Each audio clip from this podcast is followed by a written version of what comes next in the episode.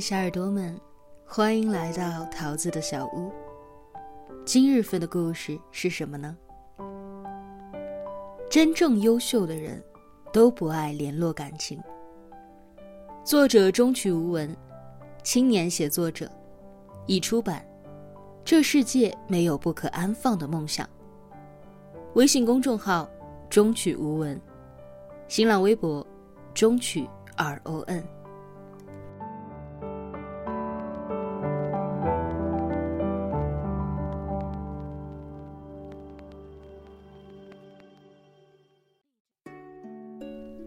心在《那街仍是那样》里引用过兰姆的一段话：“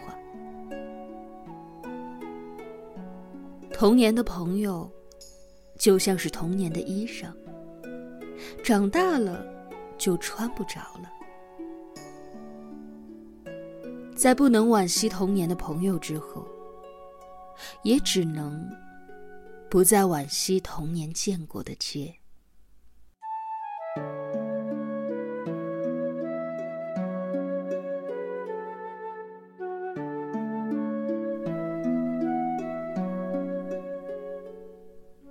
念小学的时候，我和最好的朋友一起搭了一间树屋，把所有的零食都带了上去，通过上帝的视角，隔着树影观察着匆匆路过的行人。我们一起在树上谈天说地，用粉笔涂染眉毛，cosplay 白眉大侠，收集烟盒的锡箔纸。将自制的刀剑磨得金光闪闪，一起驱赶着侵入领地的其他小伙伴。那时我就觉得，他会是我一辈子的朋友。后来我读到五年级就跳级考了初中，在县城一直读到了高中毕业，和他却再也没有联系过。初中的时候，我也交到了好朋友。他的父母是卖衣服的，每天奔走在各大小城镇的集市。早上五六点出门，晚上十一二点归家。他家里大多数时间只有他和他的妹妹。认识他的时候，他的妹妹只上小学五年级。我是看着他妹妹长大的。我们总是三个人一起玩耍，斗蟋蟀，去河里捉鱼，叠六面体的小屋，玩 VCD 的光盘游戏，在方格本上走五子棋。玩疯起来的时候，还会把家里的物件玩具都摆出来丢圈子。我们约定要考同一所高中。也得偿所愿了。可后来因为一个误会决裂，我们就再也没有说过话。高中阶段，我又和一群乌合之众成为了好朋友。上了大学，会买很多很多的电话卡，经常给他们打电话。我还经常给不熟悉的同学打电话，每天打一个。有的相谈甚欢，有的无话可讲，有的能聊一个小时，而有的正忙，还有几个坚持认为我是诈骗集团的，非得说出以前的细节才肯继续和我聊天。电话挂断，我并没有觉得多了联系的感情就能够维系下去。反而意识到了，大家早已经渐行渐远，不再出现在彼此的生活当中。我们各自说着身边的故事，再也没有交集。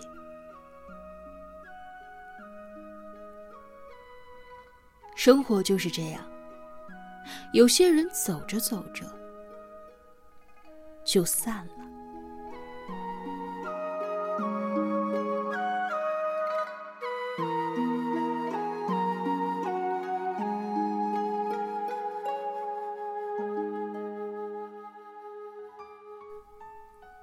了大学的我，比以前更外向了一些，和室友们制造了很多的事故。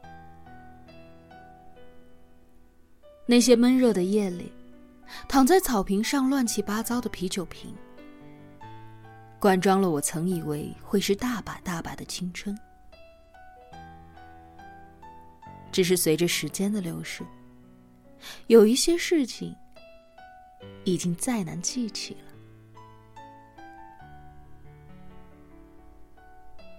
业以后，我开始了解到了，每个人都有着自己的生活。开始知道，少了自己，地球照样还是转个不停。开始清楚，自己并不是每一个人心系的对象。也开始明白，你无端的打扰会给别人造成一些烦恼。我谈过三次恋爱，分手的时候都没有特别伤心。甚至都不觉得遗憾。我怀疑自己是天生的感情冷淡，但是我知道并不是。我比绝大多数的人都要敏感。小时候我看《哆啦 A 梦》的剧场版，每一次都哭的不行，因为大雄遇见了新的朋友们，到最后都要分别。我为他们的分别的痛而痛哭流涕。女朋友们总说受不了我的忽冷忽热，其实不准确，我应该是人前热，人后冷。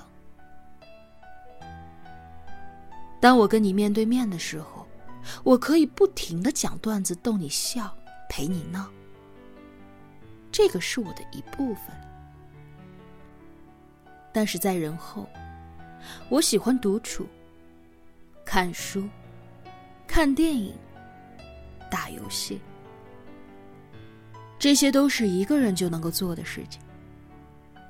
我一点儿也不喜欢被打扰，有时候跟人聊天都是一种巨大的负担，更不要说主动来找谁了。这也是我的一部分。有些人是外向型人格，社交时获取能量，独处时消耗能量；而有一些人是内向型人格，社交时消耗能量，独处时恢复能量。因为能量有限，所以只会把能量安排给自己真正感兴趣的事物，仅此而已。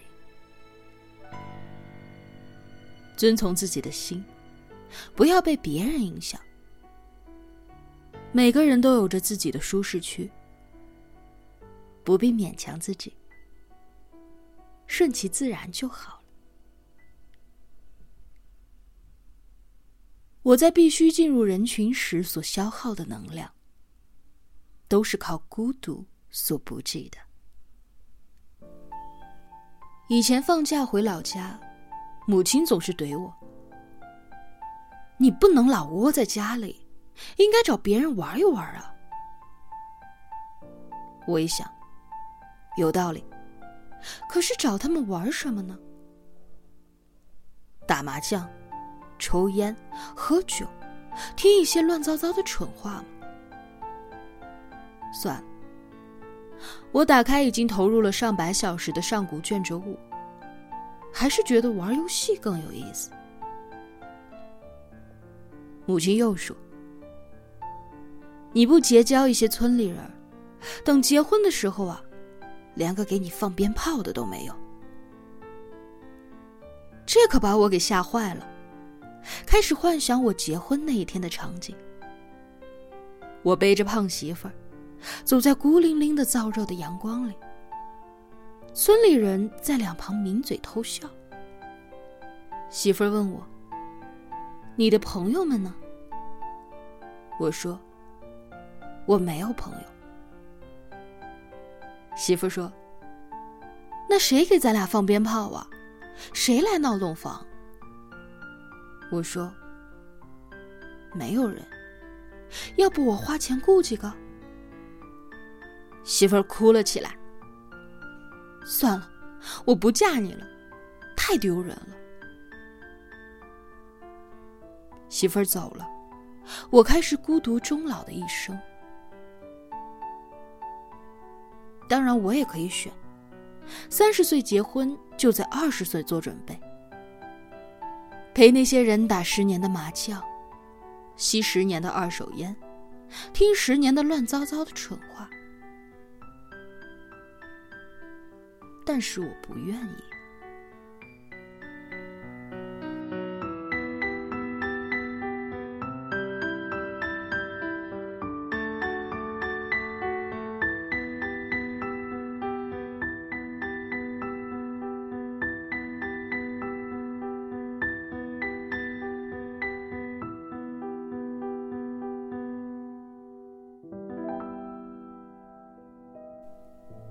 前些天，我了解到有一个特别荒诞的词，叫做“杀时间”。它映衬了我们很多人人生的空洞感。这种空洞感逼迫我们不停歇的扫剧、打游戏和网络社交。可是你越想填充它，它反倒会变得越大。想想看。我们大多数人的一生，通常也就是一位灵肉合一的伴侣，两三位知根知底的朋友，而互联网，却可以让我们理论上和任何人去交谈，和无数的人社交，又或者我们把有效的生命投入到无限的社交活动当中，端起一种。天下我大可交尽的架势。可是，你可曾怀疑过，网线那头他的世界，你真的可以进入吗？网络上的谈笑风生、称兄道弟、勾搭暧昧，是不是只是一种错觉呢？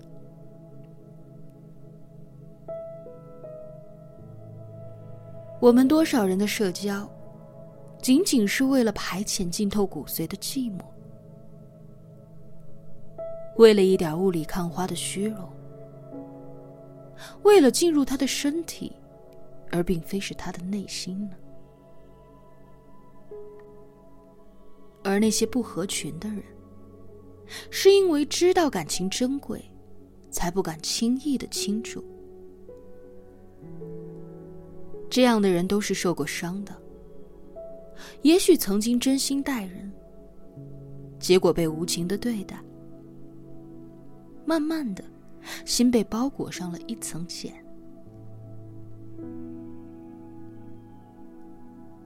真正有价值的关系，是你在沙漠行走时天上掉下来的一根东北老冰棍儿，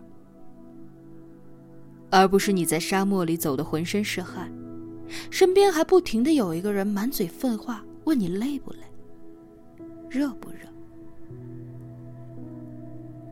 鲁迅说，楼下一个男人病得要死了，隔壁的一家唱着留音机，对面是哄孩子，楼上有两个人狂笑，还有打牌声。河边的船上有女人哭着她死去的母亲。人类的悲喜并不相通，我只是觉得他们吵闹。什么事儿都是有利弊的，不合群的结果无非就是你成功的时候无人分享喜悦，失败的时候苦痛无处倾诉。相对而言，你也不必为了维护友情而付出太多的心思，不必承担被朋友出卖的风险。大家都这么忙，真的只有极少数人的感情，值得你牺牲自己护肤、读书、游玩、睡眠和刷微博的时间去维系。大多数时候，我们都守着自己的一方天地生活，偶尔才有他人有了交集。学会与自己相处，大概也是成年人必须要学会的技能。我始终认为，不管这个世界是温情还是无情，独处是一种智慧。对待朋友，对待家人，不打扰，不辜负，更是一种能力。你需要我时，我会奋不顾身；其他时候，请允许我一个人。我们的身体里有两个自己，一个巧笑倩兮，在人群当中努力的讨得他人欢喜；一个薄情寡义，一心只想着成全自己。